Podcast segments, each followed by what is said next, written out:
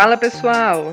Está começando mais um episódio do Bubblecast. Por aqui, os times jurídicos das empresas que estão construindo novos modelos de negócio compartilham seus aprendizados, inquietações e descobertas. Direito e inovação comentados por quem está fazendo na prática.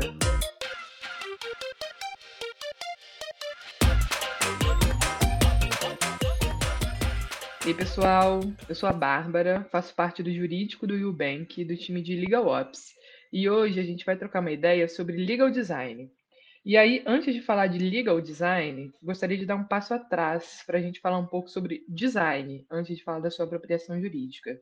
E aí eu acho importante localizar que, embora eu fale de um time jurídico, né, do jurídico do Will, uh, eu não sou advogada, né? A minha formação é em arquitetura.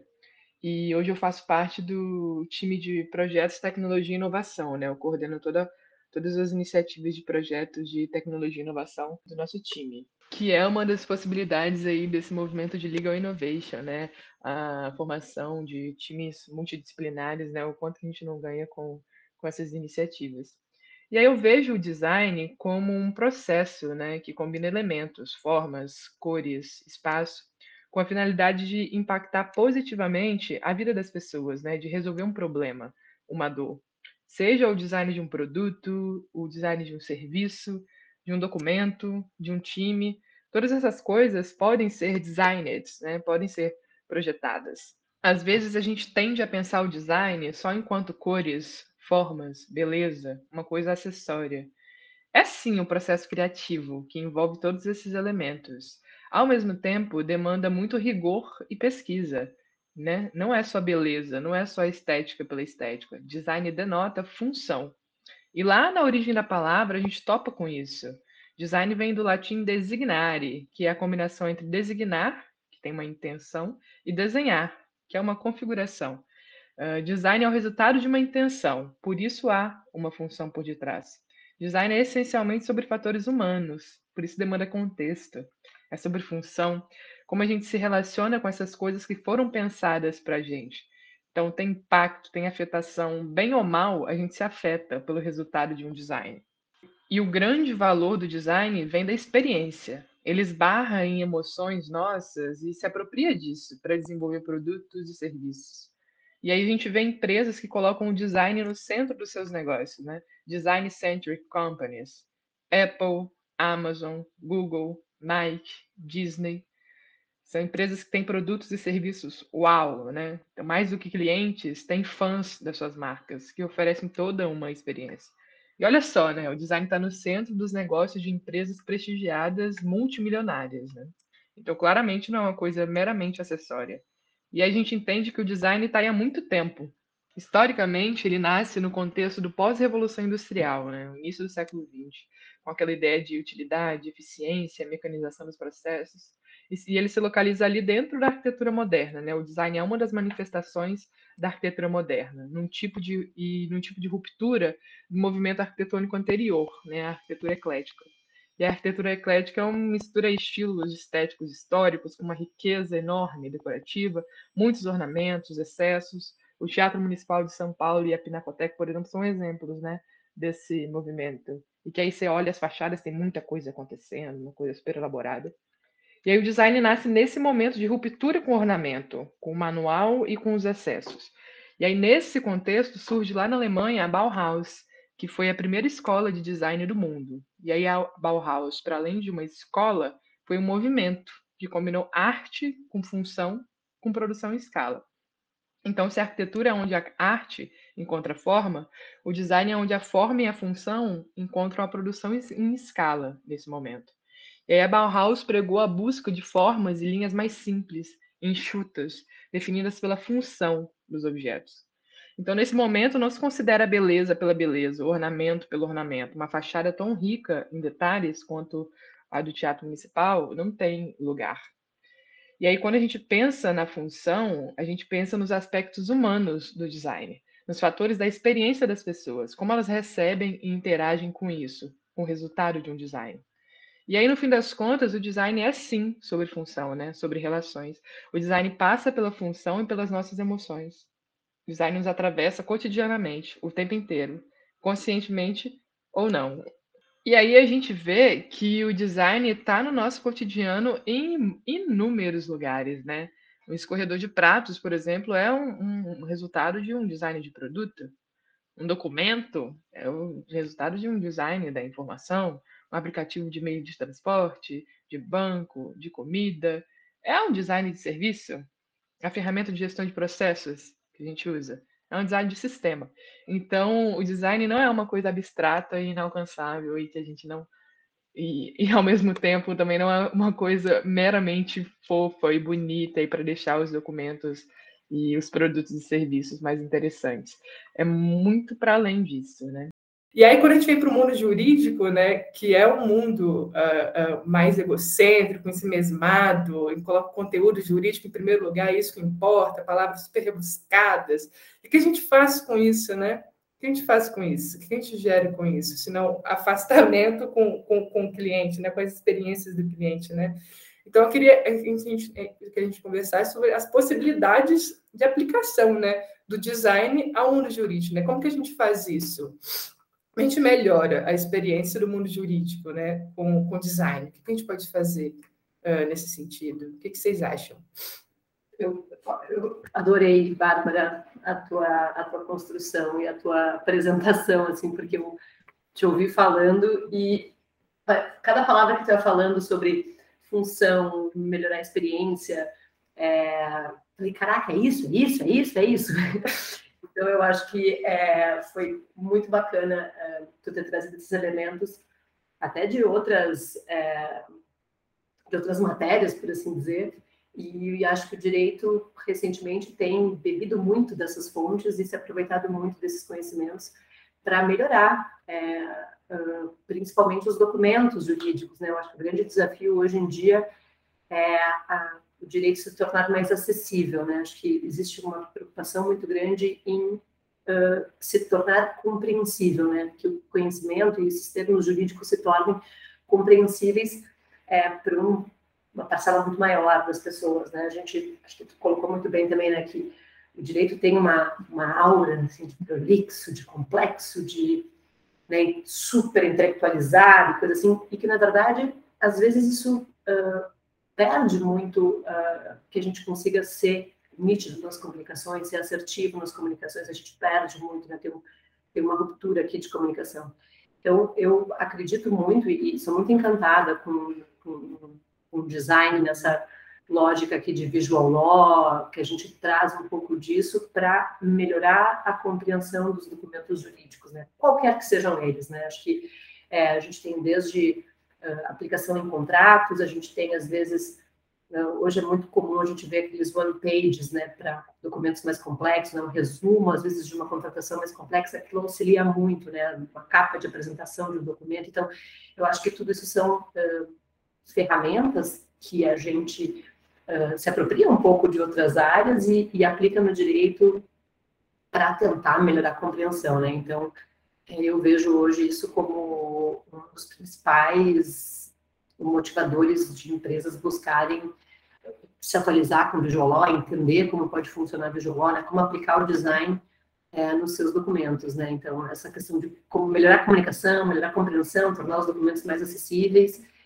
aquela carinha dele, óbvio, aí eu concordo muito contigo, né? Não é uma questão só de deixar bonito, deixar fofo, cores que agradam, mas o desafio também vem na linguagem, né? Então, acho que isso também é uma coisa que a, gente, como advogado, a Bárbara é aqui uma, uma está sendo uma, uma, mediadora, né? Faz uma ponte de nos traduzir aqui para as belezas do design e nós fazemos essa ponte com o jurídico, mas é, não basta a gente só fazer um documento bonito, esteticamente bonito, visualmente agradável, e não ter uma preocupação de uma construção da redação ser mais simples, é, ser mais objetiva, ser mais assertiva, a escolha das palavras muda muito, então a gente sai daquele universo uh, prolixo, né, todo composto, e precisa realmente se preocupar em escolher palavras que sejam uh, de fácil compreensão, que sejam palavras que não gerem ambiguidade e tal, e, e eu acho que isso também integra uma etapa é, desse processo todo de design, né? então, óbvio, um design que tanto seja mais óbvio,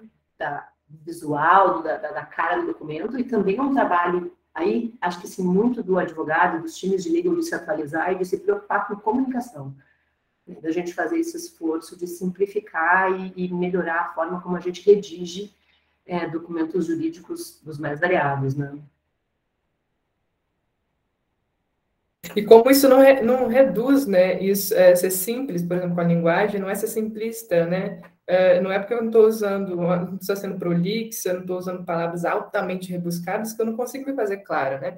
Então, tem uma, isso do, do advogado, né, de que aprendeu ah, do latim, das aulas de latim, aquela coisa, né?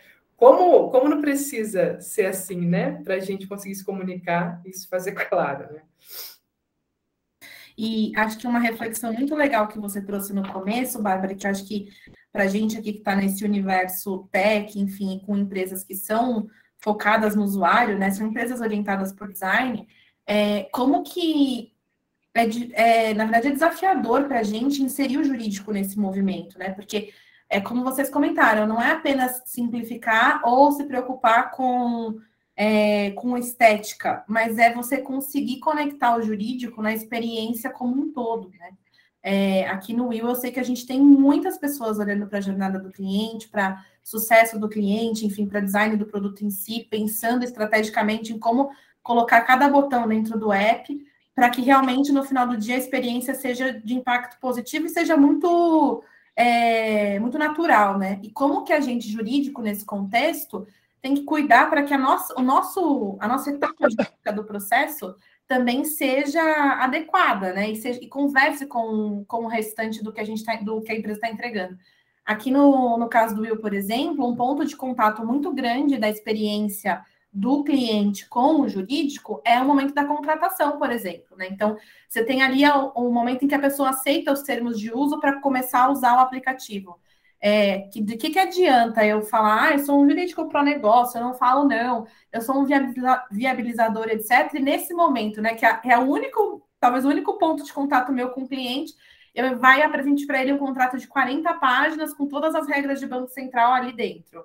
Então, todo aquela, aquele discurso né, de, de ser pró-business e de realmente integrar o jurídico com o resto da empresa e com o que o resto está construindo, acaba meio que ficando por terra nesse momento, né? Então, eu acho que para a gente o desafio é muito ser centrado no usuário, também dentro do jurídico, para mostrar valor não só para os outros times da empresa, mas também para o cliente, né? É a gente pensando sobre a experiência do, do nosso cliente também com a, com a etapa jurídica, a gente se percebendo como parte da jornada. Eu acho que para a gente é bem, bem esse o desafio, assim, de, do legal design, falando especificamente do visual law.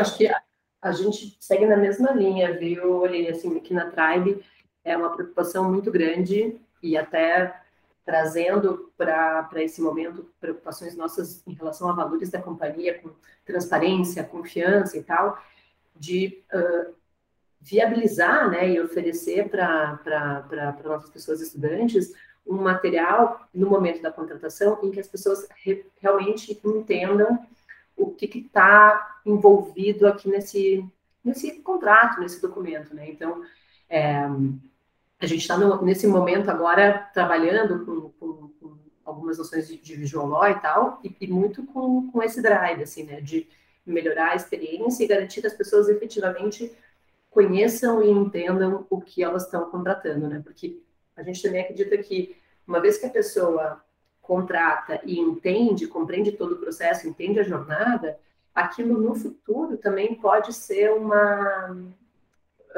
uma forma de mitigar eventuais questionamentos ou descontentamentos, desconfortos que as pessoas tenham, tenham com a, o próprio serviço. Né? Então, se ela entra realmente confortável, que ela entende o contrato, que ela está uh, alinhada com tudo aquilo, ela, ela não tem uma surpresa, né? Ela, as expectativas estão muito alinhadas. Então, é, a gente observa que uh, em determinadas uh, outras contratações, outros produtos, as pessoas entram com alguma ideia de que aquilo é uma coisa, porque de repente na propaganda, no que ela viu na internet é de um jeito, e daí ela entendeu errado e quando vê não é o que ela esperava.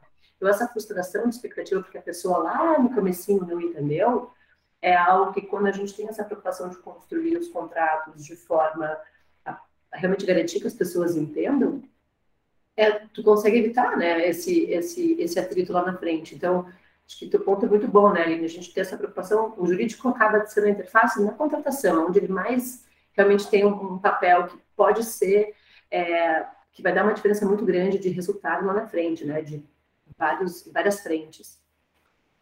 Não, eu acho que só para é, adicionar aqui meus two cents, é, eu fiquei impressionada com os termos de uso da, da Will, que a Aline compartilhou comigo.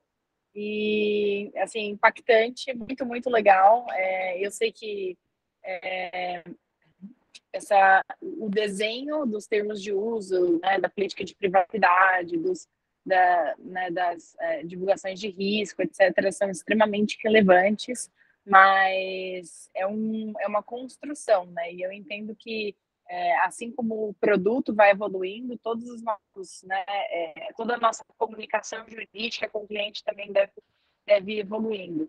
E, e aí estava falando aqui de, de visual law, e, e para mim é algo muito novo. Eu não sei se aqui para os nossos ouvintes vai ser algo mais corriqueiro, mas é, eu entendo que, que visual law, e aí também me corrijam e, e, e acrescentem o que vocês é, é, entendem do conceito e, e, aplicação aí na prática. Mas é, entendo que é muito a questão da linguagem e dos símbolos relacionados né, na nossa comunicação é, jurídica com os nossos clientes. Né? Então, eu lembrei de um exemplo quando a gente começou a falar de visual law, que era um exemplo é, de, de, um, de um disclosure de risco para o nosso cliente lá na Bitso, que é um cone é, com um símbolo de construção, assim, quase. Então, isso assusta o cliente de uma maneira. Então, assim, essa foi a nossa comunicação do ponto de vista de visual law, assim, ah, olha, é, cuidado, essa, essa é uma é, é uma transação é, que tem risco. E, e, na verdade, a gente não fez a melhor comunicação possível do ponto de vista de, é, enfim, de produto e benefício ao, ao cliente. Né? Então, é, é, é, super interessante, assim, como é, trabalhar dentro de uma startup faz com que a gente amadureça esses outros né, ângulos de comunicação com os nossos clientes. E, e aí, assim, talvez só o outro lado assim da, dos benefícios de ter uma comunicação mais clara, mais simples, é, mais é, aterrizada assim e não é, é acho que acho que a Isadora comentou um pouco de latim aqui e, e, e eu sinto que não só é, é para o benefício dos nossos clientes e, e também para a sociedade de uma maneira geral, mas também é muito importante e agrega muito valor para as próprias empresas, né? Então, seja empresas B2C e também B2B, né? Então, eu acho que é, existem muitas é, interrelações agora de, de negócios que a gente nem pode esperar. Então, a gente não, ainda que não seja uma, uma um documento voltado já para o cliente final, a gente não sabe para onde vai essa comunicação, o que, que vai acontecer, é, é, é, seja, seja por é, clientes subcontratados, autoridades. É, então, acho que deixar a comunicação, principalmente de um business que eventualmente pode ser um pouco mais complexo, né, né que é o meu caso aqui, que eu estou falando de criptomoeda, é, só a indústria em si já, já gera assim tela azul, né? Boa. Eu acho que a gente está bem alinhado nos benefícios, né? Enquanto pode ser super bacana usar o que, que tem de produtivo, de assertivo nisso tudo, né? Ao mesmo tempo, na hora de aplicar tudo isso na prática, no dia a dia, surgem muitas dificuldades, né? Uma coisa nova para todo mundo, ainda mais pessoas com formação em jurídicas ou de negócio, né? Eu queria entender com vocês quais vocês acham as dificuldades, né, de aplicar o legal design uh, no cotidiano, né? Que, que, que, que a gente pode, uh, como que a gente pode ver isso? Como vocês encaram essas dificuldades? Como que aparece para vocês? Eu acho uma ótima provocação, até porque a gente tem muito conforto assim de apontar as vantagens e aí às, vezes a gente esquece na implementação, como é que todo mundo vê o que eu bebo, ninguém vê os tombos que eu levo, né? Então assim, é, depois de pronto fica lindo, mas até a gente contar isso é realmente um desafio, porque a gente tem, obviamente, uma preocupação no planejamento de pensar assim: nossa, quanto eu vou abrir mão de explicações que estão no contrato, né, naquele de folha corrida, a gente tem cláusula disso, cláusula aquilo, cláusula de não sei o quê, um contrato de 40 páginas, ele está bem amarrado. mas ele não pode se transformar num, num filme, né? num visual law gigantesco de duas horas para transformar aquilo em alguma coisa. Não funciona, perde, perde justamente a, a função dele. Então, vamos ter que fazer escolhas, vamos ter que cortar, vamos ter que escrever diferente, vamos ter que, de certa forma, é, reconstruir a redação disso. E aí que eu acho que é o grande desafio, porque é, é sempre aquela insegurança de reduzir para simplificar e, ao reduzir, correr um risco de deixar descoberto alguma previsão que é sensível, perder nitidez, abrir mão de algumas coisas que são muito importantes ou que, de repente, não, naquele momento não foram tão importantes, mas lá na frente podem fazer falta. Então, quando a gente pensa na lógica de um contrato tradicional, né? Ele é, assim, eu ia fazer um bom francês, assim, mas é todo mundo na parede, né? Não tem ninguém sentado na janela, tá todo mundo se protegendo e escrevendo cláusulas para, obviamente, deixar bem amarrada a sua posição ali, né? Reduzindo o risco e tal. Então, quando a gente faz essa transformação né, e precisa colocar um documento em visual law, a gente vai abrir mão de coisas que a gente faz essa escolha, né? Qual é o tamanho do apetite para o risco na elaboração do documento? E aí eu acho que isso é uma primeira parte, né? Na parte de construção. Depois a gente tem a próxima parte, que é o quão forte vai ser isso no judiciário. Se eu tiver que defender isso aqui, executar esse contrato, é, como é que ele vai ser recepcionado pelos tribunais? A gente tem, obviamente, do que eu tenho acompanhado, né, é, algumas decisões que já, inclusive, elogiam que, que os advogados têm se preocupado não apenas em preparar petições de forma é, petições em mas os documentos em visual facilitam compreensão e tal. Então, assim, a gente tem um, um caminho de, de, aceitação. Mas, de repente, dependendo de como for construída, a gente também já viu exemplos ruins de law, né, em que as coisas estão com os formatos esquisitos e a gente até brincava, com perdão dos colegas trabalhistas, mas a gente tem aquela clássica, né, queria uma petição com o logo bem forte do escritório e colorido, justiça grande, assim, umas coisas que é um visualó antigo. Então, assim, tem às vezes até coisas que as pessoas acham que aquilo é um visualó, incorporam aquilo e aquilo efetivamente não está agregando todos esses benefícios que a gente discutiu aqui. Então, também tem uma situação em que é visualó, mas não está efetivamente entregando o que o visualó promete, aí aquilo pinga no judiciário, o juizão olha e fala, gente, que eu faço com isso, né? Esse documento está todo, todo solto, está sem estrutura, sem cuidado, e aquilo pode, obviamente, trazer um novo risco, que é não ter hum, segurança suficiente para quando for levado ao judiciário para ser discutido, é, garantir qualquer coisa para as partes, né? Então também tem esse cuidado. A dificuldade, eu, eu apontaria esse, né? uma dificuldade na elaboração, da, da seleção do que, que, realmente é relevante, e depois com aquilo pronto, de que forma aquilo vai ser tratado pelos tribunais, o quanto aquilo é robusto para garantir os direitos que o documento se pretende a garantir, né? Então, é um desafio. Comentando um pouco isso que você trouxe, Isa, eu acho que um dos principais desafios realmente é o desapego jurídico, né? Quando a gente começa aqui, quando a gente faz o projeto, né, aqui no Rio de, de, de Legal Design, a construção de um documento em Visual Law, é, e acho que até parênteses, né? A gente acho que é bom para a audiência a gente dividir um pouco o que, que é o legal design e o que, que é o visual law. Quando a gente está falando de legal design, a gente está aplicando todo esse conceito que a Bárbara trouxe, né, de função, de criação voltada para resolver uma dor para dentro do mundo jurídico. Então, você pode aplicar o design de diversas formas diferentes e até para quem tem interesse aí na aplicação geral, né, no, no conceito mais amplo de legal design, tem um material da professora Margaret Hagan, que é da, da Universidade de Stanford, que tem ali uma completa, um completo esquema de tudo que você pode fazer praticamente com, com o legal design. E ela ilustra muito bem isso numa pirâmide, né? Ela desenha uma pirâmide e ela coloca lá embaixo da pirâmide o design sistêmico, quando a gente está falando de organização de normas, de um sistema jurídico como um todo. Depois ela vai falar de design de serviços. Então, por exemplo, quando a gente até pouco tempo a gente usava muito reconhecimento de firma em cartório, né? E a, o DocSign substituiu completamente o reconhecimento de firma em cartório. Então, era o serviço de, de reconhecimento de firma, que a gente estava sempre acostumado, sendo completamente redesenhado para resolver uma dor, né? Da lentidão, da burocracia, do custo, etc.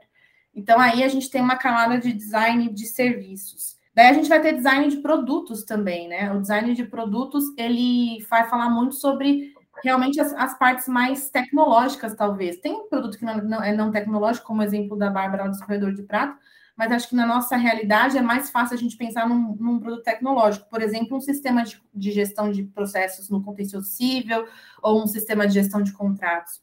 A gente também pode falar de design organizacional, que é outra etapa ali da pirâmide que ela traz, que é como a gente organiza os times para uma estrutura mais eficiente, ou que metodologia de trabalho que a gente pode ter dentro desse dos times para que eles trabalhem melhor. Por exemplo, vamos aplicar métodos ágeis? Não, vamos para um Lean, não sei.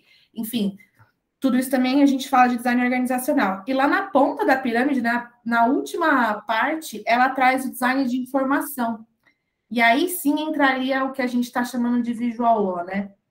Nessa parte de design de informação. Então, que é basicamente como é que eu organizo a informação no papel para que ela se preste melhor à finalidade de esclarecer ou de convencer, ou enfim, de qualquer outra situação que você precise com um documento jurídico.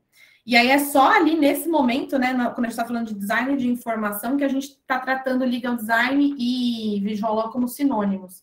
Então, na prática, o legal design é um negócio muito maior do que o visual law, né? Fechando esse parênteses aí para quem não conhece a, a pirâmide toda na, e estiver ouvindo eventualmente a gente aí no podcast. E aí, trazendo isso para os pontos que você falou, né, sobre como a gente consegue, como a gente tem dificuldade, às vezes, de selecionar conteúdo.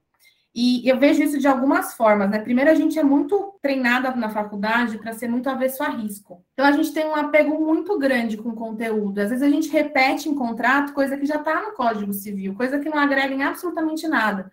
Então, por exemplo, quando a gente faz uma cláusula de quitação, a mais ampla e restrita, irrevogável e retratável quitação, que essa pessoa nunca mais pode se arrepender dessa quitação na vida dela, nem mesmo depois de morte. Sabe? E os herdeiros, e isso e aquilo. exatamente isso. Será que se eu tirar todos esses adjetivos de dentro do texto, eu vou ter uma quitação menos válida? Se eu assinar que eu estou quitando? Então, assim, sabe? Acho que a gente tem um grande exercício de apego, de, na verdade, de desapego jurídico aí nesse, nesse processo todo, da gente conseguir selecionar melhor o conteúdo que a gente está colocando, da gente aprender também que, cara, se tiver no, na lei, eu não preciso repetir no contrato, ninguém vai morrer, porque está previsto na lei também. E aí sim começar a pensar que, poxa, hoje em dia as pessoas estão com um tempo cada vez mais reduzido. Quando a gente olha, sei lá, propaganda de Instagram, propaganda no YouTube, a galera tem três segundos para decidir se vai continuar assistindo aquela propaganda ou não. É mais ou menos isso também nas outras áreas, sabe? Se uma pessoa tem quatro ou cinco segundos para decidir se vai ler ou não o nosso documento, é melhor que a gente saiba estrategicamente quais são as principais informações que a gente quer trazer ali, né? Então é um pouco sobre também o pensar estrategicamente a mensagem que você quer passar. E aí vem todo um exercício para além de design gráfico, né, de como colocar isso com elementos visuais, de arquitetura de informação. Então a gente tem que saber o que dentro do documento é importante, o que é essencial, o que é relevante e organizar essa, essas informações de uma forma que ela fique estrategicamente colocada para o leitor né? E aí o design gráfico pode ajudar a gente a, a dar a luz para aquilo, né? Com contraste de fonte, com elemento visual, com linha do tempo, com, não sei, um infográfico, enfim, aí tem N recursos visuais. E aí eu acho que nesse sentido que começa a morar um pouco do perigo do visual law, né? Que eu acho que é a dificuldade que você trouxe sobre talvez não ser aceito ou ter alguma resistência nos tribunais por a gente ter alguns exemplos muito ruins da aplicação. E eu vejo que isso nasce muito de uma aplicação rasa da teoria, sabe? Ou não ou total desconhecimento da teoria. É a pessoa que ouve um conteúdo de 10 minutos ou que assiste uma aula e acha que já está apto a aplicar técnicas que tem pessoas que demoram quatro anos ali aprendendo, por exemplo, na faculdade de design para fazer. Então, acho que um pouco do, do mal do movimento é a superficialidade, é o advogado achando que ele sabe tudo e que ele se basta. É o que a, a Bárbara falou no começo, amei aquela palavra, Bárbara, de em si mesmado. É o advogado achando que ele pode fazer tudo sozinho, gente. E não, e não é assim. Do mesmo jeito que um designer não pode assistir uma palestra de 10 minutos de direitos tributários e sair por aí prestando consultoria tributária, a gente também não aprende a fazer design sem ter estudado para isso. Então, acho que o grande mal ali, né, o grande, talvez a grande ameaça ao movimento é o mau uso, e é o uso, o uso desinformado e com pouco embasamento teórico sabe? Acho que é aí que está o, o, grande perigo. E, e, é muito importante esse ponto, né? É, não tem ninguém roubando a cadeira de ninguém, né? Nesse movimento de, de legal innovation. Não é advogado sabendo tudo de dados, sabendo tudo de design. Não vai fazer uma graduação em todas essas áreas que estão no movimento de legal innovation, né? É você entender onde você aplica, como você faz isso, quem você aciona e respeitar, porque afinal de contas tem muita coisa por detrás.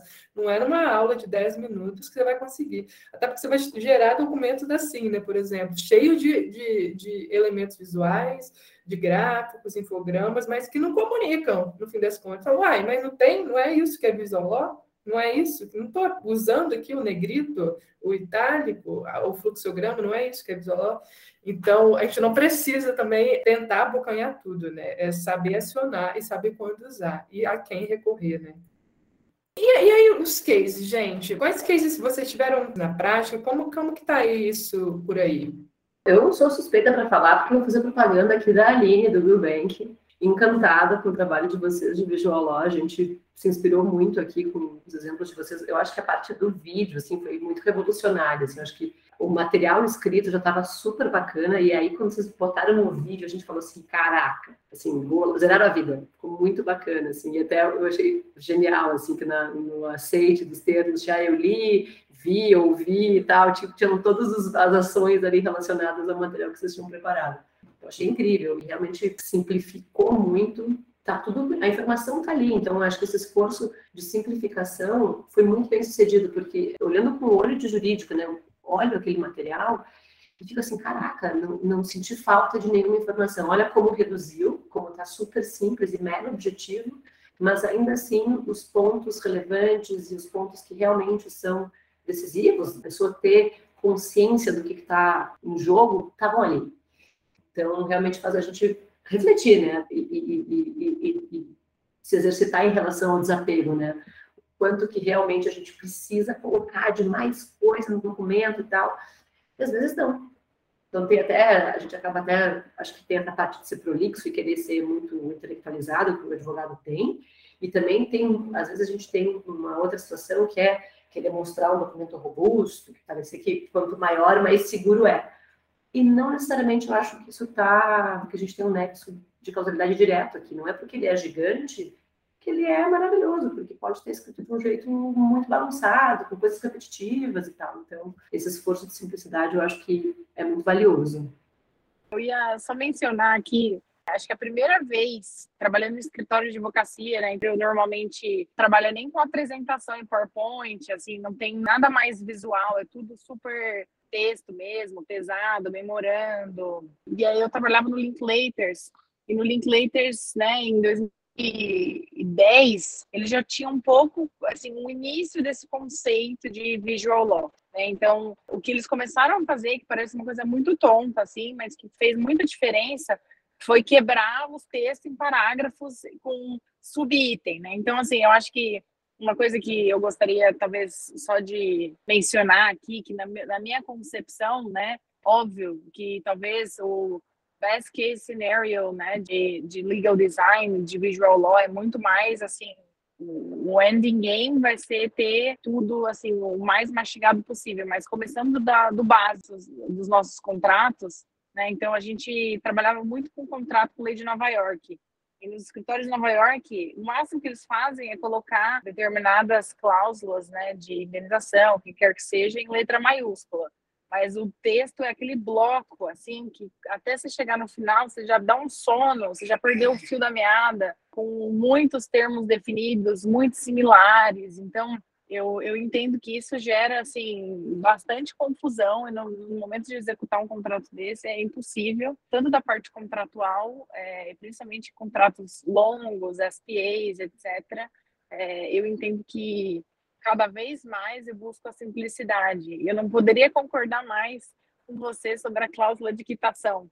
Toda vez que eu vou escrever essa cláusula de quitação, me irrita, porque eu falo, cara, se eu, esque se eu esquecer do rasa, ou do irrevogável, ou do irretratável, será que vai dar algum pau, assim? Porque você fica aquela coisa, né? Aquela pré-concepção de que isso é o certo, né? Muito legal quebrar paradigmas, e acho que o exemplo que vocês mencionaram também do DocSign é um, é um grande exemplo assim de quebra de paradigma e de evolução do, do mercado jurídico, né? Então, é, também do certificado digital, eu acho que o Brasil é pioneiro, né? Apesar do Brasil ter muita burocracia, eu acho que, enfim, já trabalhei em alguns outros lugares e a gente está de parabéns em muitos quesitos. E eu acho que o certificado digital é um deles, que é excepcional, assim, muito bacana. Eu entendo que, de uma maneira geral, todos os principais sites de, de autoridades governamentais aplicado legal design, então eu acho que a pandemia também ajudou muito. Eu não sei se isso é uma coisa que a gente vai falar em algum momento, mas eu acho que a,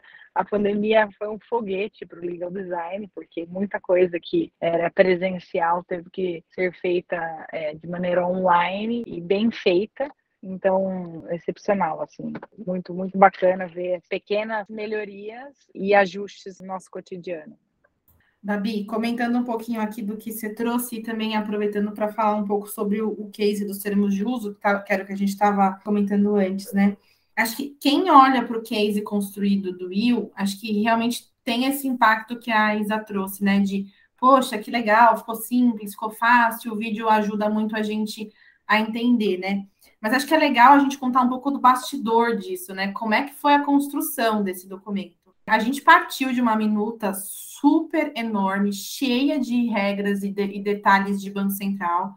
É, não que seja ruim ter regulação, acho que precisa, mas a gente tem que saber dosar, né? O quanto que a regulação tem que ficar conhecida internamente no banco e o quanto que a regulação tem que estar na cabeça do cliente. Não sei se para ele tem tanto valor saber toda a regulação dentro do, do contrato, mas enfim. A gente partiu de um contrato muito grande, a gente fez um primeiro exercício de desapego, de tirar dali tudo aquilo que não realmente não era conteúdo relevante. E aí a gente começou um exercício de reescrever o contrato. E a gente reescreveu o contrato do zero pelo menos três vezes. Então, só de texto, a gente deve ter demorado mais ou menos uns seis meses para chegar na versão final de texto do documento. E assim, a gente, um, um escrevia e o outro revisava, e aí a gente, alguém vinha, fazia recortes, falava, não, isso aqui faz mais, essa informação faz mais sentido nesse lugar, aquela informação vai para lá. Enfim, até a gente chegar numa versão jurídico consensou com essa, com essa versão aqui. Quando chegamos nesse ponto, a gente dividiu com outras áreas né, da empresa, para a gente saber se estava conversando com o negócio. E aí a gente teve um round de críticas de área de produto, de compliance, todo mundo teve a oportunidade de criticar o conteúdo. Depois disso, a gente ainda passou pelo time de marketing para eles ajustarem o tom de voz, né, da, do texto com o tom de voz da marca, do Will. E aí, só depois disso tudo que a gente entregou realmente para uma pessoa, e aí para uma, uma web designer, uma pessoa que tem muita experiência em navegação de documentos, e para mim, assim, abrindo um outro parênteses, foi muito legal ver ela contando, né? Que quando ela terminou o exercício de preparar aquela página dos termos, ela fez uma apresentação.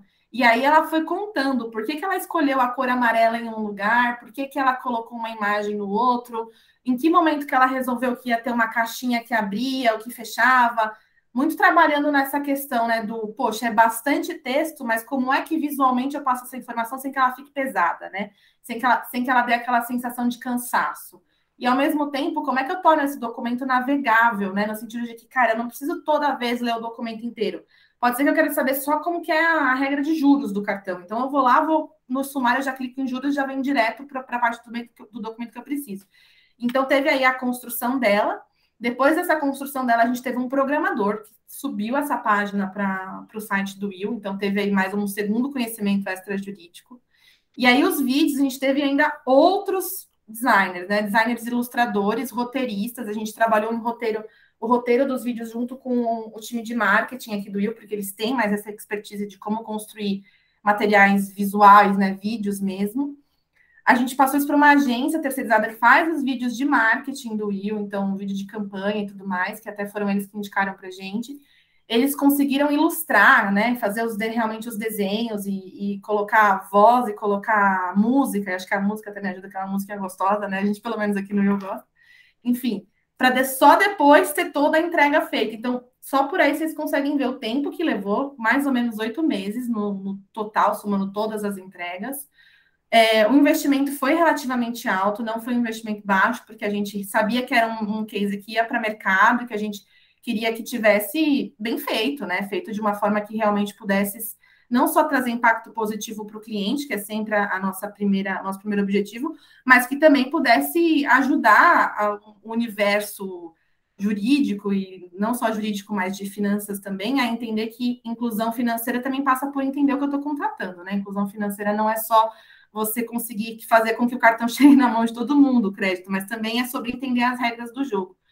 E, enfim, tudo isso para dizer que, cara, o case ficou assim bem legal, a gente se orgulha muito dele, mas foi difícil, foi um longo processo até ele chegar no jeito que ele está. É um processo criativo, então muitas vezes o, a turma do direito tem um pouco de impaciência, sabe? Eu me vejo muito nesse lugar de é, a gente está acostumado, ah, precisa fazer um contrato, a gente senta e, sei lá, se tirar uma tarde inteira, a gente senta e escreve o contrato no Word.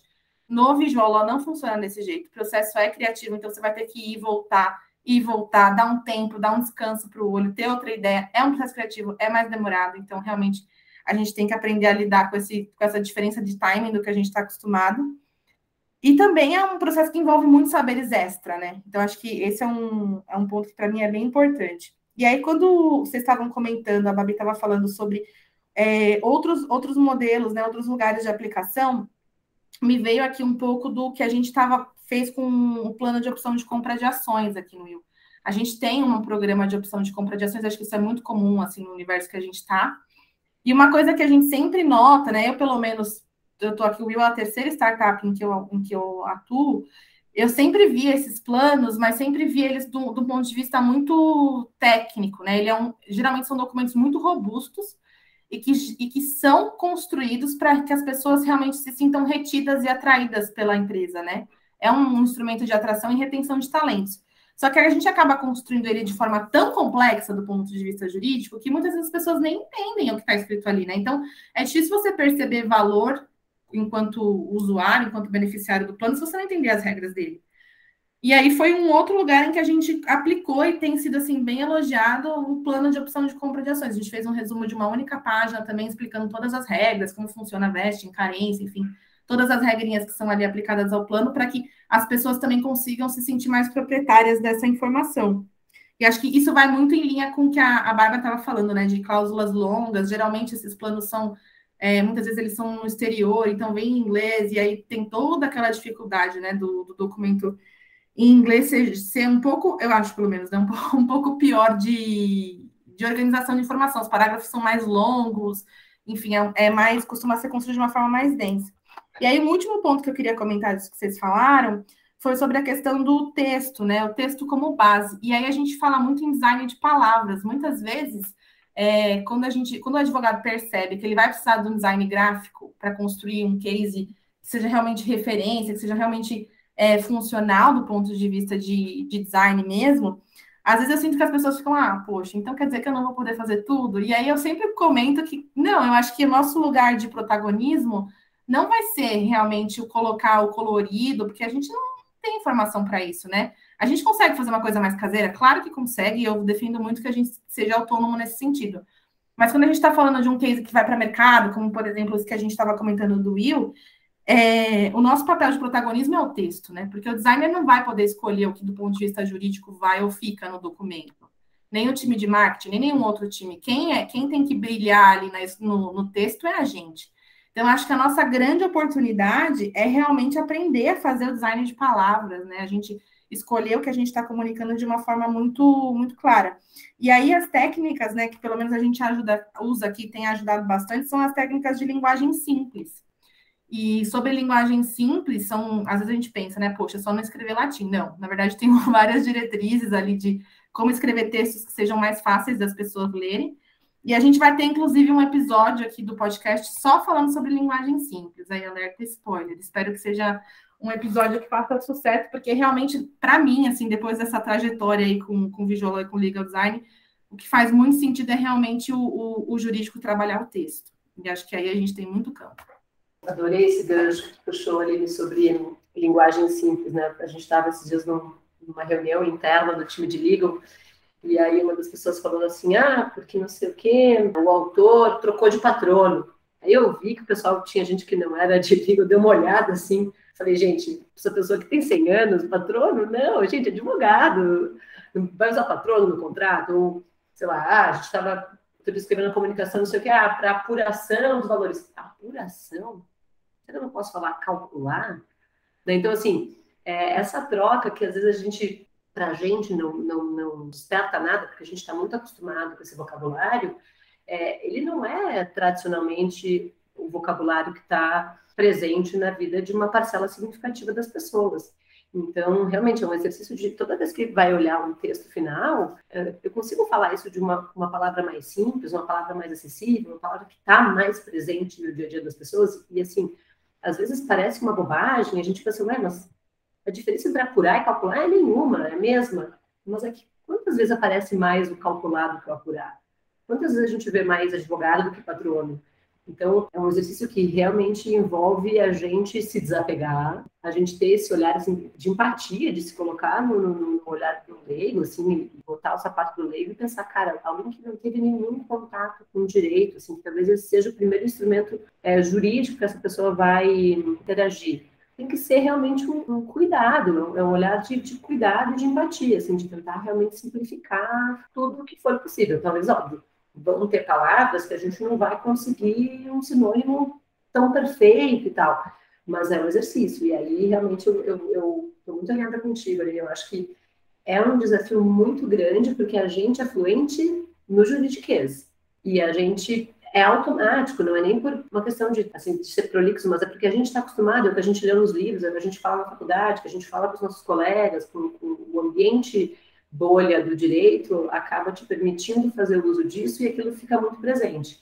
Mas aí a gente tem que sair da bolha e, obviamente, se conectar com, com o nosso público, com o grande público. Startups todas têm uma ambição de escalar e quando a gente escala, a gente está tendo contato com um pool com diferentes contextos de vida, de escolaridade, de experiência, de vivências, e aí realmente, o mínimo denominador comum é o que vai pautar o acesso e, e a, a, melhor comunicação com o maior número de pessoas.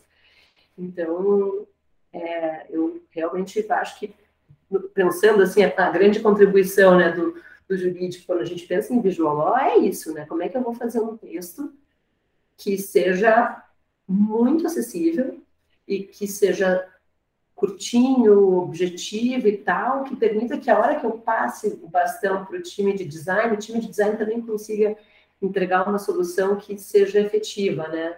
É, a gente estava tendo uma conversa com o time de design que estava nos ajudando, e eles falaram assim, gente, é, não importa o quão bonito vai ficar o contrato, se a redação de vocês não estiver alinhada, não tem o que eu faça. Então, assim, gastem esse tempo realmente discutindo, e aí, ali no teu exemplo, né, o, o, do que vocês viveram, acho que reflete muito isso. A demora, os testes, né, experimentar, passa por um time, compliance, produto e tal, o pessoal traz comentários, e aí a gente vai, volta para a prancheta, ajusta e tal, para daí sim é, essa redação poder ser lapidada e ser moldada nessa, no formato, aí sim, dando um show de estética, mas sem o conteúdo do jurídico desapegado e simples, não vai funcionar, a fórmula não funciona, depende do esforço do, dos dois times, né? A gente falou vantagens, a gente falou né, as desvantagens, a gente falou várias coisas, mas aí eu fiquei pensando assim, tá bom, sou uma startup, sou inovadora, disruptiva e tal, quero começar a aplicar visual law. Como é que a pessoa faz a seleção das informações? Eu gostei do exemplo que eu trouxe, né, da experiência passada, simples, rápido e seguro certamente essa visão de produto e, e, e algo que provavelmente estava refletido nos valores da companhia norteou muito a elaboração é, dos documentos e até a forma como vocês iam selecionar o conteúdo para refletir nas minutas. E aí, fico pensando que aí tem dois desafios, né? Uh, eventualmente, a startup já ter talvez uma cultura mais definida e alinhada para, obviamente, ajudar essa construção, e, na ausência, talvez, de uma cultura forte, o que são os elementos que o jurídico deve considerar na hora de começar a implementar um projeto de visual law? Né? O que, que talvez seja... Será que a gente poderia pensar que tem um conjunto de coisas que são comuns, né? vamos dizer assim, o básico da, da, dos valores que a gente tem que se preocupar quando vai desenvolver algo em visual law. Gostei muito desse teu ponto, que me, me deu esse insight, eu acho que é um desafio que a gente tem na largada, né? Como é que eu vou aplicar? Não tenho nada só tem o contrato de 50 páginas. Começa por onde, né? É, eu acho que o, o começo é sempre o texto. Então, você sempre tem que fazer um exercício de pensar, poxa, essa informação aqui me ajuda em quê? Se eu fosse o leitor desse documento, por onde eu gostaria de começar a ler? E a gente está fazendo aqui, a gente fez uma versão, né, de, de algumas aulas aqui dentro do Will, né? Como eu tenho essa, essa perninha aí de ajudar com a parte da linguagem simples, eu trouxe um pouco das técnicas para o time e a gente se desafiou a refazer o contrato de trabalho em Visual Law. E a gente começou com o texto, justamente porque é ali que o time brilha, sabe? É no texto. E aí a gente tinha lá o contrato, tinha acho que umas seis ou sete páginas do contrato de trabalho, e aí a gente começou a pensar, poxa, eu sou empregado, o que, que eu mais me interessa saber no meu contrato de trabalho? Salário, cargo, o que, que eu vou fazer, né? Porque já pensou, se eu, eu sou advogado, de repente me contratam, sei lá, contei um, um, por um por um lapso do destino, não sei. O cargo, a minha carga horária, e é isso o mais importante, assim, né? O que você, antes de assinar, onde você olharia, basicamente. Então, por que raiz a gente vai pegar essas informações e vai esconder ao longo do contrato todo? Vamos fazer um bloco no começo, falando, galera, o principal, o principal é salário, então começamos por aí. Aí depois a gente foi caindo para outros assuntos, por exemplo, quais são suas obrigações, quais são as obrigações da empresa com você. É, tem um anexo que a gente usa de ergonomia, no, principalmente no, no home office. Então, isso é um anexo, não precisa estar ali, né, no meio do contrato, enfim. Cláusula de propriedade intelectual tinha seis parágrafos. Sendo que basicamente o que a gente precisa dizer é o que você construir enquanto você estiver aqui, em decorrência do seu trabalho, é do banco e acabou, ponto. Não precisa de mais que isso, né? Uma sessão, uma sessão de, de direitos aí de propriedade intelectual nesse sentido. Então, eu acho que o grande começo é o texto, e você sempre fazer o exercício do ponto de vista do usuário. E se for difícil para você fazer esse exercício, chama uma pessoa que não tem nada a ver com o assunto, fala: olha, eu tenho esse documento aqui. Você vai começar a me marca aqui aquilo que você acha importante nesse documento. Aí você vai já começando a aprender com a pessoa que, que seria o destinatário do seu documento, aquilo que é importante aos olhos dela. E isso vai te ajudar a guiar nesse exercício, né? De o que fica, o que sai, o que vem primeiro, o que vem depois. Fantástico. Isso é exatamente o que eu ia falar. Eu, quando eu fui tentar resumir os termos de uso da Bitso, eu falei, bom, eu vou grifando aqui o que, que eu acho importante. Aí eu fui ver, tava tudo grifado. Aí eu, bom, acho que não vai ser nenhum resumo. Na minha cabeça era tudo importante. Meu. Gente, como é que eu vou resumir algo que tá. Em teoria, tá.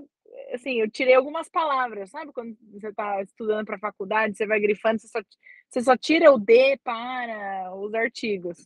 E aí foi isso. Eu acho que esse é um excelente exercício. Primeiro pensar com a cabeça do receptor e depois, se não der certo, pedir para alguém com olhos frescos revisar e te ajudar o que, é importante. Então, é, grande ponto aí, Aline. E achei muito bacana esse do contrato de trabalho, porque acho que facilita muito, com certeza. E esse, esse anexo aí da postura no home office é, é relevante.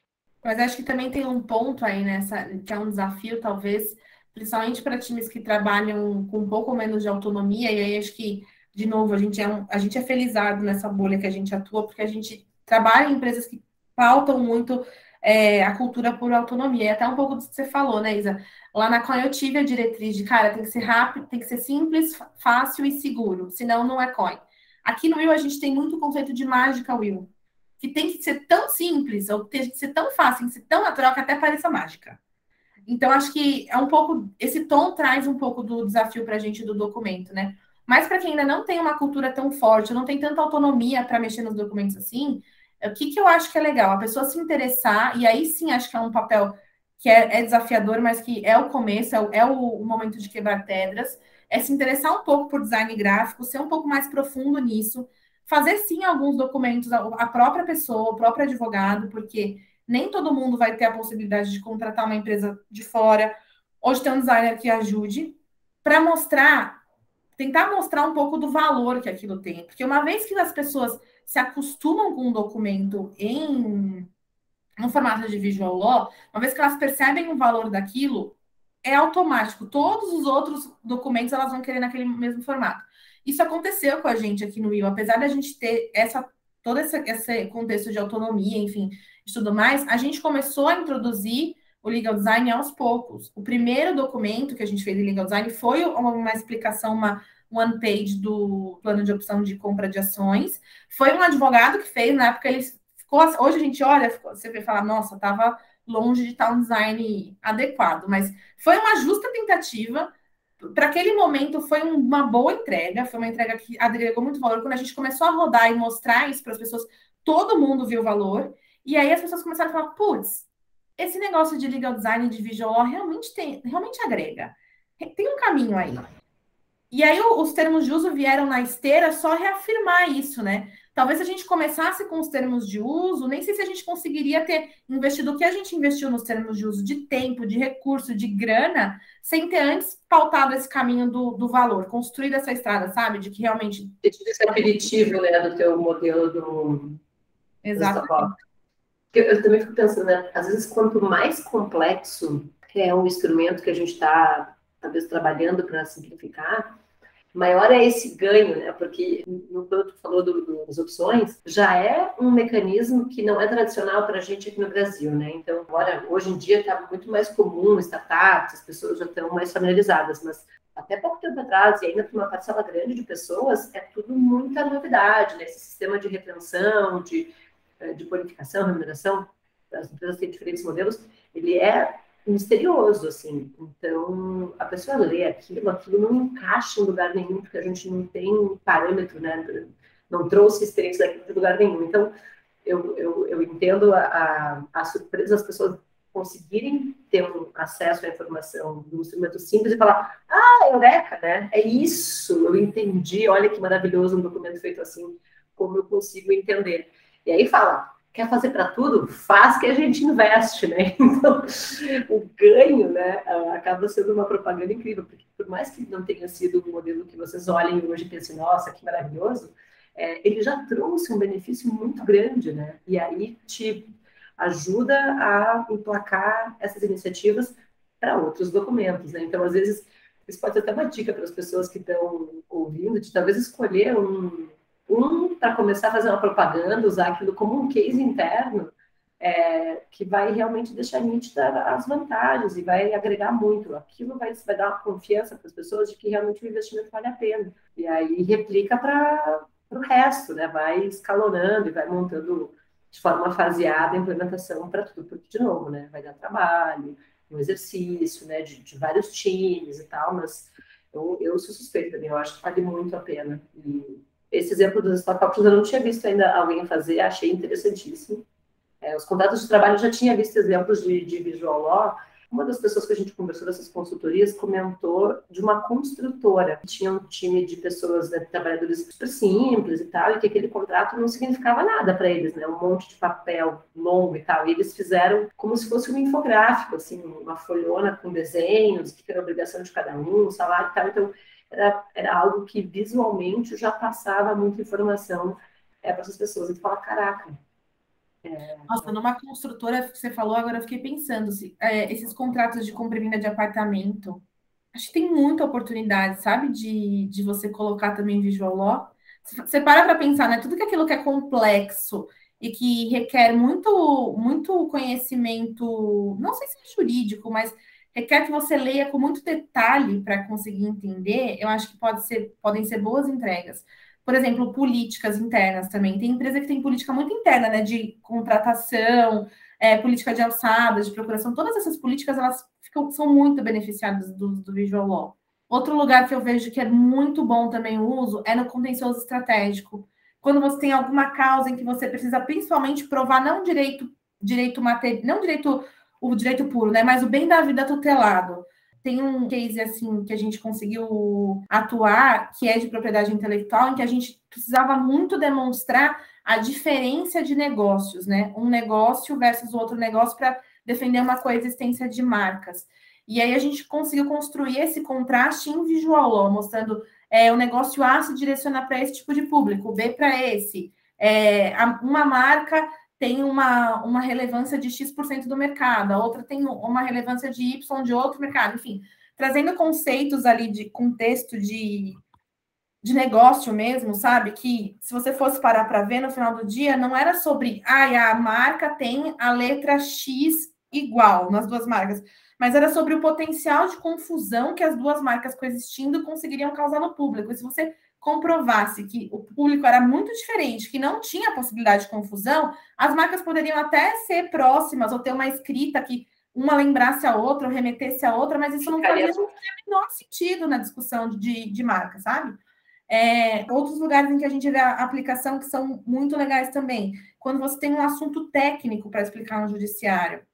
Tem um caso é, de mercado sobre uma mineradora que precisava explicar no contexto de uma ACP quais eram os procedimentos né, que você tinha para instalar uma pilha de, de resíduos num determinado local. Sim, tinha laudo técnico no processo, você tinha 900 páginas, laudos técnicos falando sobre como era o processo de escolha da pilha, quais eram as alternativas da legislação sobre descarte de resíduos, enfim. 900 páginas que o juiz precisava parar e entender é, tem a possibilidade de você fazer isso visual né? Então você consegue colocar um desenho único de uma única página explicando, no primeiro momento, qual é o processo de mineração, no segundo momento, o que diz a legislação sobre isso, quais são as formas de descarte, qual é o processo administrativo, qual o órgão competente para julgar isso, para dizer, senhor juiz, o senhor não pode rever o, o, mérito da decisão administrativa, mas somente a forma, né, e o princípio de direito administrativo, e depois qual que é o impacto da atividade mineradora e de uma decisão contrária à, à continuidade da atividade dentro da cidade ou da localidade. Então, um puta complexo, né? um, um, um puxa de um, de um conteúdo difícil, denso, técnico, fora do, do ambiente jurídico, como é que você consegue desenhar ele, literalmente, colocar, às vezes, em uma única página explicando aquele conteúdo técnico para que o juiz consiga ter mais embasamento também na hora de julgar? Tem muita aplicação. Assim, eu sou, sou entusiasta e acho que não é à toa do, movimento, porque eu vejo realmente muito valor nele. Não, essa parte para contextualizar situações que não são da realidade, acho que contribui muito, assim, porque realmente tu precisa dar um contexto para a pessoa que não faz parte do dia a dia dela. Né? Então, eu já ouvi várias empresas contando que estavam sofrendo em alguma, algumas comarcas um determinado assunto, eles sempre perdiam e aí não tinha jeito de aquilo reverter, e às vezes a mesma defesa padrão, que afinal era a mesma situação, em outras comarcas emplacavam e algumas não. Meu, um esforço de simplesmente pegar o material, e aí, óbvio, acho que quanto mais bem estruturado, talvez aí a gente entra nos princípios de visual, chega lá e fala, ó, oh, eu estou falando disso, e aí tu educa as pessoas em relação ao assunto, dá contexto, muda completamente o, o entendimento dela sobre aquilo, e, obviamente, começa a ser mais fácil é, o teu argumento voar. Então, acho que a gente volta aqui, usa esse exemplo para a gente até confirmar o que a gente vinha discutindo aqui, a importância da ferramenta de visual law ou de um bom design para facilitar a compreensão, né? O quanto que a gente ganha porque a pessoa entende, né? E a partir do momento que ela entende, a gente consegue discutir num outro nível, né? Porque às vezes a pessoa não entende e aí decide de qualquer coisa, decide na moeda, decide o que tem que decidir. Com a compreensão, a gente tem realmente um ganho superior aqui, né? E em vários aspectos. Foi muito bacana, aprendi muito nesse podcast. Acho que eu tô aqui muito mais para aprender e eu fico assim encantada com esse tema. Eu acho que é um assunto que tem tudo a ver comigo. Eu comecei minha carreira no contencioso e odiava todo o latim, toda a burocracia. E eu achava que no começo da minha carreira que advogado bem sucedido era advogado que escrevia muito, longas palavras, palavras difíceis, falava difícil, se portava como uma pessoa inacessível. E me dá muito prazer ver como né, o mercado jurídico está se desenvolvendo para ser um mundo acessível e super parceiro do negócio, parceiro dos nossos clientes né? Então, é um contrato que existe assimetria de informação, ele tem muito mais validade do que um contrato é, difícil impossível de entender. Adorei a, a, as dicas aí para melhorar dentro de casa e fora de casa todas as, tanto a parte de visual law como a parte de legal design como um todo. Tem um monte de coisa aqui, aqui que eu quero implementar e discutir com o time de produtos, com o meu time do jurídico, com o time de people também. Então, muito, muito obrigada. Adorei todos os insights, todos os ensinamentos aqui da Isa, da Aline e da Bárbara. Nossa, muito bacana o encontro, adorei as trocas. Eu acho super importante a gente ter esse tipo de espaço para trocas de coisas que a gente vem vivenciando na prática, né? Fazendo, construindo e descobrindo, né? Então, poder trocar o, essas coisas que não estão na nossa formação tradicional é muito valioso, né? Então, super agradecida de, de estar nesse espaço. Adorei. Gente, achei super produtivo, acho que aprendemos muito, trocamos muito é, me inspirei em várias coisas que a gente falou, tomei nota para caramba aqui, acho que de fato é, não foram só discussões etéreas e, e sem nenhuma aplicação prática, acho que a gente até, ao discutir visual law, a gente foi a seguir os princípios, né? A gente foi simples, a gente foi objetiva, a gente foi assertiva, acho que a gente vai conseguir implementar resultados concretos daqui para frente, então, assim, acho que foi incrível, agradecer aí o convite e, meu, torcer que os jurídicos fiquem cada vez mais objetivos, assertivos, para que a gente não seja tão odiado pelas pessoas, né? Porque o jurídico já tem uma fama horrível, vamos tentar melhorar, melhorar isso aí. Né? E você falou no final exatamente o que eu estava pensando aqui, Isa. Que é verdade, é, é extremamente. Sabe o que, o que é mais engraçado desse movimento todo? Para além dele ser muito válido, assim, do ponto de vista de acesso à justiça, e não de acesso à justiça, acesso ao judiciário, mas das pessoas entenderem o ecossistema jurídico que permeia a nossa sociedade, assim, nesse, nesse conceito de acesso à justiça, ele tem um delivery indireto que eu vejo, assim, todos os dias. Ele faz as pessoas do direito, os juristas, os advogados, pessoas mais felizes. É, é assim, incrível como tem um poder de encantar, de contagiar, de animar, assim, sabe, de motivar. Ele tem um poder de transformar, que é muito, muito legal de ver. Isso, assim, em vários lugares diferentes a gente vê isso. Vê desde da galera da faculdade até as pessoas, assim, já com mais anos de profissão, sem, sempre ele traz esse poder, sabe? Esse novo, esse talvez um renovo. E aí eu fico pensando da onde vem isso, né? Eu observando, às vezes eu sinto que a gente jurídico, a gente tem um pouco a síndrome do patinho feio, sabe?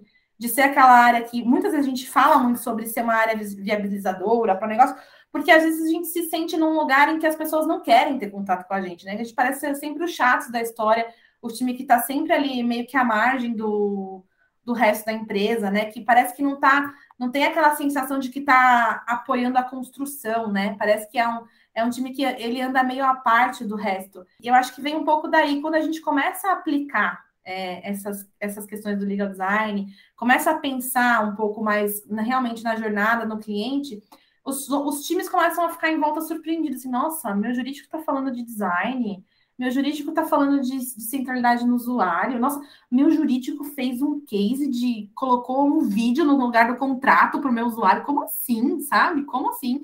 E aí eles, a gente começa a sair desse lugar de patinho feio da história, da área que não, não ajuda a viabilizar, que no máximo não diz não, e começa a mostrar que a gente pode construir junto. E acho que. E aí isso desperta na gente aquele senso de pertencimento, né? Disso que vocês estão fazendo aqui, galera, vocês não estão fazendo sozinhos, a gente também é parte disso, a gente também quer construir com vocês. É, por exemplo, aqui no Will é a mágica Will, a gente também quer fazer a mágica Will, a gente não está aqui só para assistir a mágica acontecer, a gente quer ser participante ativo nesse processo. Então, acho que tem um delivery indireto para a profissão, para a pessoa que está aplicando o direito, que é muito isso, sabe? Para mim foi muito isso, foi um momento de reencontro com o direito. Porque o direito pelo direito, da forma como eu sempre conhecia, ele já não me encantava fazia tempo. E quando eu tomei, tomei conhecimento desse movimento e vi que podia ser diferente, que podia ser mais leve, que podia ser mais envolvente, que podia agregar mais valor, para mim, assim, foi uma reconexão imensa com a profissão. Eu acho que esse é o grande delivery aí para a gente que, que é como carreira, sabe? Sabe que eu acho que a gente tem um brinde com isso, que é quando a gente consegue produzir, contribuir para que os documentos né, é, sejam mais acessíveis, a gente consegue replicar para as pessoas o empoderamento delas também, porque às vezes as pessoas estão tão à margem disso que elas às vezes assinam as coisas e não porque tem que assinar. Só que chega uma hora que ela assina, ela entende, ela fala, nossa, eu sou mais. Eu consegui estabelecer uma conexão com essa empresa, eles me entendem, eu entendo. E eu acho que a gente agrega muito aqui, assim, porque a gente forma um laço de confiança maior, assim. Então, uh, eu acho isso incrível, assim, a gente depois observa na relação com a pessoa, conforme vai avançando com o relacionamento com esse cliente, que é diferente. E eu acho que aqui realmente fecha esse ciclo que tu comentou, né? A gente fica feliz e realizado de ter contribuído não só para fazer o papel que tem que fazer, mas porque a gente garantiu que esse cliente vai ser fiel, enfim, uma relação de longo prazo, que é o que todo mundo quer, é muito bacana.